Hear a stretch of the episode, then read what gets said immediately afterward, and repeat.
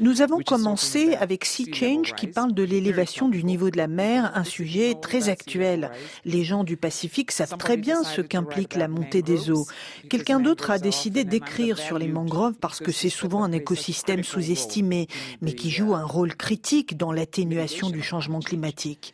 On a écrit sur l'acidification des océans, car l'absorption par l'océan d'une plus grande quantité de dioxyde de carbone entraîne l'acidification des océans qui entraîne un manque de calcium dans certaines structures marines. C'est aussi crucial.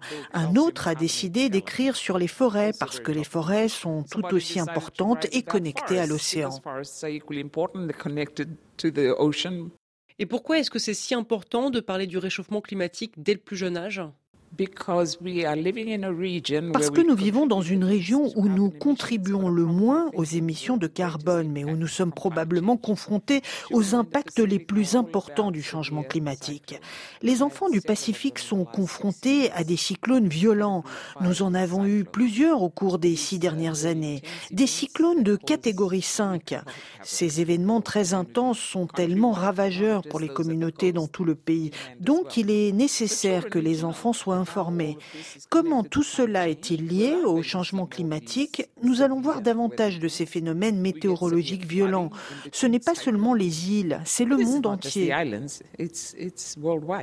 Le monde entier subit le réchauffement climatique, mais les pays insulaires demeurent en première ligne. Les gens qui vivent sur le continent européen supposent que tous les enfants qui vivent dans les îles connaissent les récifs, par exemple, mais pas nécessairement. Les enfants qui vivent en ville ne sont pas vraiment sur le récif, c'est donc important de leur expliquer.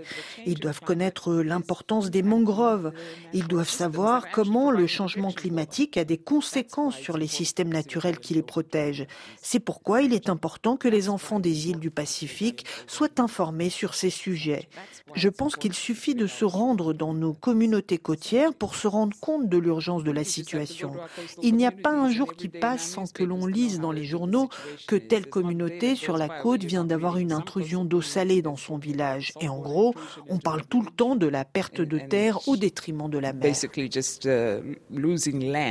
Uh, et par ailleurs, les personnages des livres sont fidjiens et tous les livres euh, ont été écrits et illustrés par des locaux. Les enfants peuvent s'identifier parce que les personnages ont des noms qu'ils peuvent reconnaître. Ils leur ressemblent. Ils ont des décors et des thèmes qui leur sont familiers. C'est ce qui fait la particularité de ces livres et c'est pourquoi nous avons demandé à des créatifs locaux de les produire. Vous savez, moi j'ai grandi en lisant des histoires de réponses de Blanche-Neige et de la Belle au bois dormant et en lisant des histoires de neige et d'ours. Nous, nous ne savons pas ce qu'ils sont parce que nous vivons sous les tropiques. C'est tellement rafraîchissant que les enfants puissent maintenant lire des livres auxquels ils peuvent s'identifier, ils peuvent s'y reconnaître. Et l'un des objectifs de ces livres est de susciter l'amour de la lecture chez les enfants. Donc, si vous pouvez les faire commencer à aimer la lecture dès leur plus jeune âge, c'est un amour qu'ils auront pour le reste de leur vie.